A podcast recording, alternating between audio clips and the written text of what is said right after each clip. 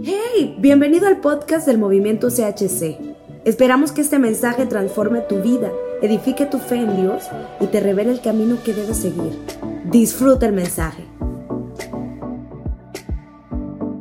Hola, ¿qué tal? Soy Jennifer y en esta ocasión quiero hablarte de la grandeza de la Biblia, la escritura inspirada por Dios. Ah, sobre todo los, a muchos jóvenes generalmente uno de joven piensa, ¿y por qué debo de leer la Biblia? ¿Por qué debo dedicarle un tiempo especial a leerla? Y pareciera que muchas de las razones de por qué no la leen es el factor no tengo tiempo, estoy consumido por los estudios.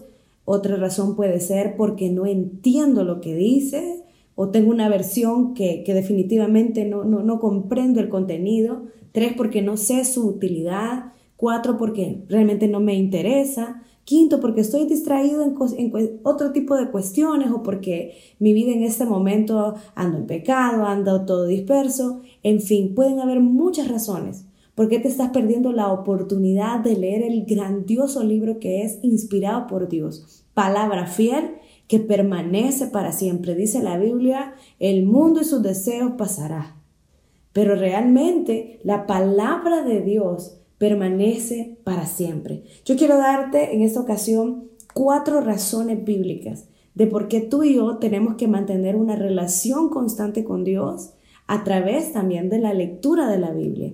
Dice Hebreos 4:12, que es la versión nueva internacional, dice, ciertamente, la palabra de Dios es viva y poderosa y más cortante que cualquier espada de dos filos. Penetra hasta lo más profundo del alma y del espíritu, hasta la médula de los huesos y juzga los pensamientos y las intenciones del corazón. Quiero que pongas mucha atención a esta última parte. Dice que nos ayuda a juzgar los pensamientos y las intenciones del corazón.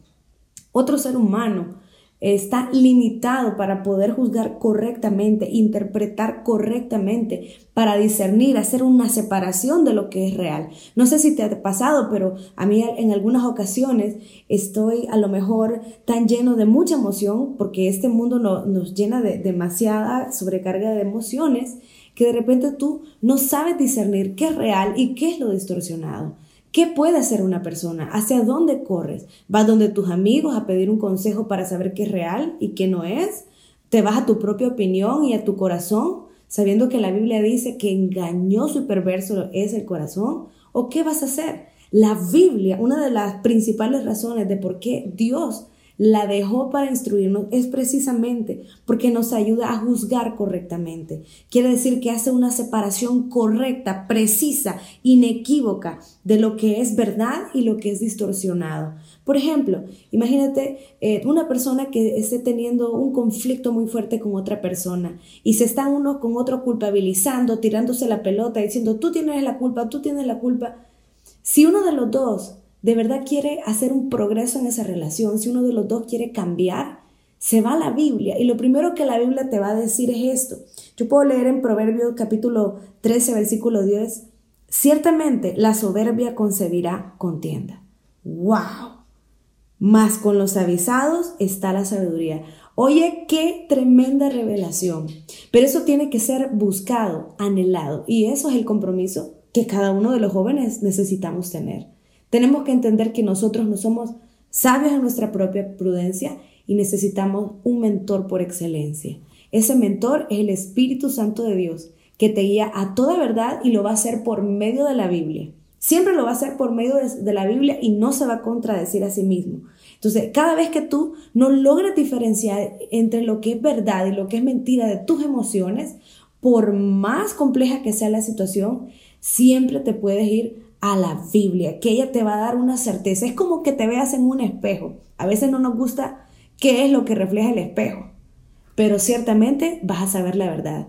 Y esa verdad, aunque al principio sea como dolorosa, va a ser como medicina para tus huesos.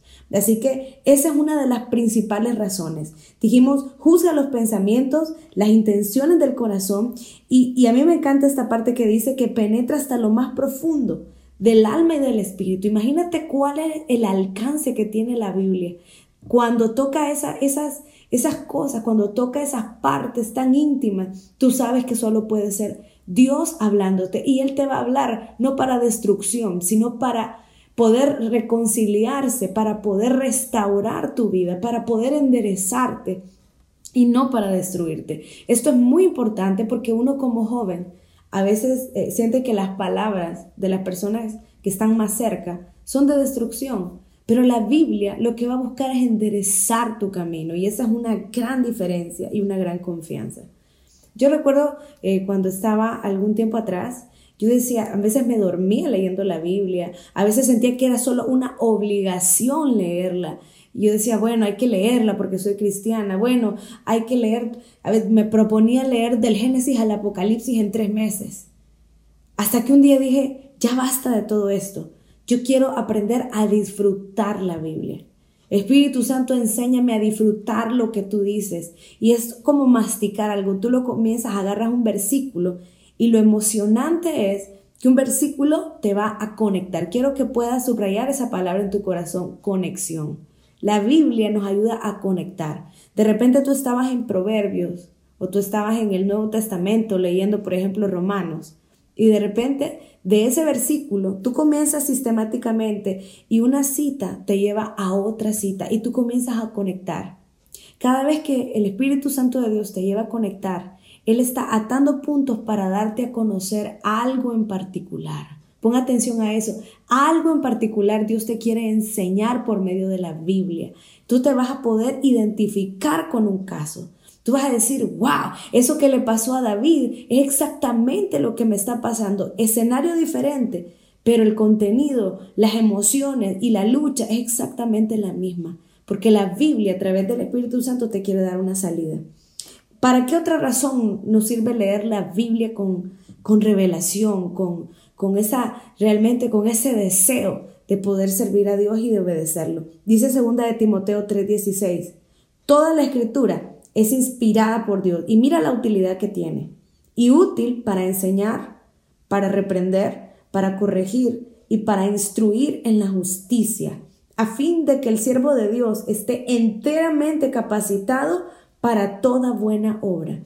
Quiere decir que la segunda razón importante de por qué debes de leer la Biblia con pasión, con, con deseo de conocer más de Dios para poderlo entender a Él y poder obedecerlo, es porque la Biblia te es útil para enseñarte. Hay cosas que no te la van a enseñar ni en la escuela, ni en la universidad, aún en tu propia familia van a haber muchos faltantes. Quizás en, la, en ciertos lugares, en la iglesia, en la escuela infantil, en la, en la escuela, en el ministerio de jóvenes, no te lo van a alcanzar a enseñar. Pero el Espíritu Santo no va a dejar de enseñarte aun cuando tú duermas y lo va a hacer por medio de la Biblia. Él te va a enseñar cosas grandes, ocultas, que tú aún no conoces.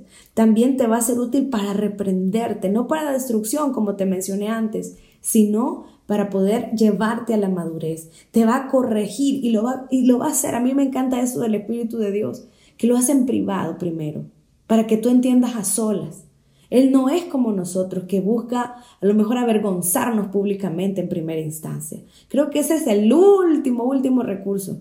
Pero para Dios es necesario que tú y Él tengan intimidad y Él te pueda corregir a solas en un lenguaje que tú entiendas y que tú mismo busques el arrepentimiento. Todo esto lo hace para poderte instruir en la justicia verdadera. Yo recuerdo más de alguna ocasión en la cual eh, yo noté algún tipo de injusticia que le hicieron injusticia a una persona en particular. Yo me recuerdo haberme enojado mucho y decir, qué barbaridad, ¿cómo puede pasar eso? Qué injusta fue esa persona. Y no sé si me vas a creer, pero inmediatamente en mi corazón yo sentí eh, que Dios me habló y me dijo, ¿tú crees que eso es injusticia? ¿Te recuerdas cuando tú hiciste esto, esto y esto?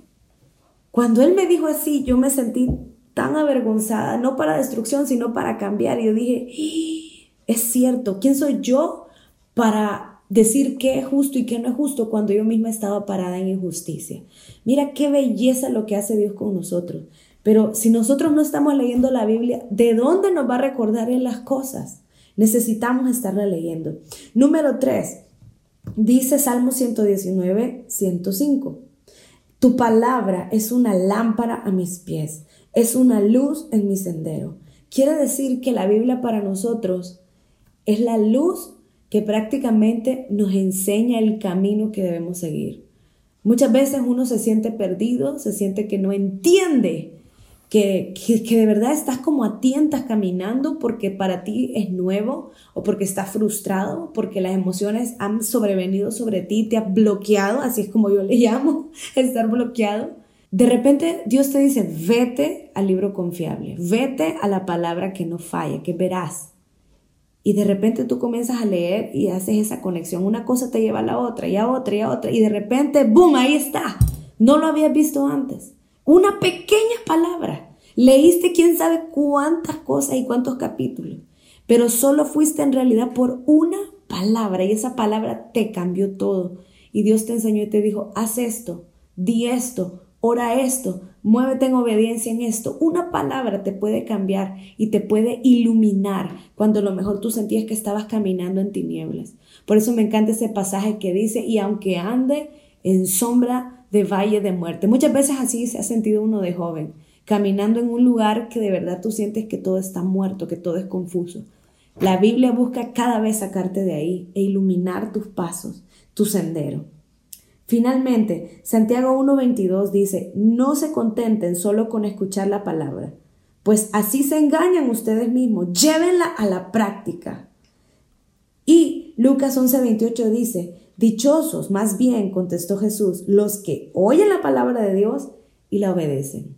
¿Qué te dice esto? Que para poder utilizar la Biblia y cumplir la voluntad de Dios aquí en la tierra, es necesario no solo quedarte con lo que lees y decirle, Señor Jesús, wow, qué grande lo que me has enseñado, te agradezco tanto porque hoy me voy a hacer más iluminado. No, al contrario, e-, esta palabra te tiene que llevar a ser más humilde. Es lo que yo te decía, imagínate, hay una contienda y Dios en lo secreto te dice, ciertamente la soberbia concebirá contienda. ¿Qué es lo que te está queriendo decir? Si no lo capturas vas a perder la oportunidad. Tiene dos, dos cuestiones, reconocer que has actuado con soberbia o decir, wow, me encantaría darle esta palabra a fulano de tal que no vino, ¿verdad? Se la voy a mandar por WhatsApp. No, Él te está tratando de dar un mensaje lo más eh, cordial y ameno y como un padre le enseña a su hijo. ¿Qué debo de hacer con esa palabra? Practicarla y obedecerla. Él te ha dado ya el camino. Yo espero que después de leer esto, eh, tú ahora te animes a poder agarrar la Biblia, tomar la Biblia. Hay, hay, hay, varias versiones hoy en día que tú puedes utilizar. Pregúntale a tu pastor o a tu pastora una versión confiable que te pueda recomendar, una versión que sea para ti eh, de verdad legible y, y realmente comienza a leerla. Si de repente te parece todo histórico, dile Espíritu Santo de Dios. Voy a leer la Biblia y la quiero leer contigo. Sopla sobre mí. Sopla sobre mí la palabra. Dime cuál es la palabra clave que tú quieres que yo hoy pueda capturar para obedecerla y ponerla en práctica. Yo te invito a que lo pruebes hoy. Si tú lo haces con fe, si tú lo haces con pasión, tu vida va a cambiar, así como Dios está cambiando mi vida también. Gracias por habernos escuchado. CHC es un movimiento que busca producir carácter, habilidades y conocimiento revelado para afrontar los desafíos de la vida y manifestar el poder de Dios. Esperamos que Dios te haya hablado por medio de este mensaje.